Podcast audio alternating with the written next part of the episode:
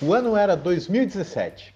Estávamos montando a Hash Invest. A primeira providência, obter o, eu e o Gerson obtermos registros perante a CVM como administradores de carteiras profissionais e arrumar um parceiro de auditoria externa independente que tivesse registro na CVM, reputação ilibada e renome internacional. Encontramos a tática e somos parceiros deles desde, desde então. Por esse serviço, cobramos uma pequena taxa de administração e, a depender do produto, de performance. Poucos meses depois, surge no mercado um concorrente, uma empresa chamada Bitcoin Banco, com um escritório imponente num prédio aqui de Curitiba, com uma agência física maravilhosa de mármore, pessoas gerentes de terno, e que o modelo de negócio era diametralmente oposto. Ele remunerava o depósito dos clientes.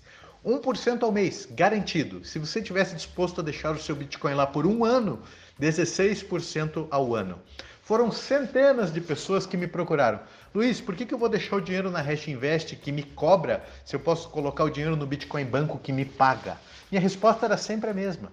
Diz, vai olhar o relatório de auditoria, vai dar uma olhada nos saldos das wallets do Bitcoin Banco.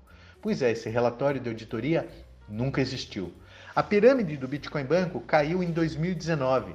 Estima-se que mais de um bilhão e meio de reais foram roubados dos investidores.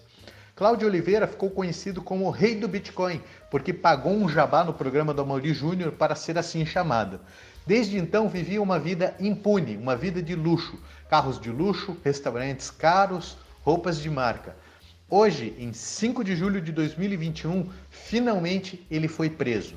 Você que já está comigo há algum tempo, você já deve ter sentido na própria carne que a volatilidade do Bitcoin é muito grande para cima, volatilidade do Bitcoin é muito grande para baixo e não é possível garantir um rendimento de 1%, 2%, 3% ao mês.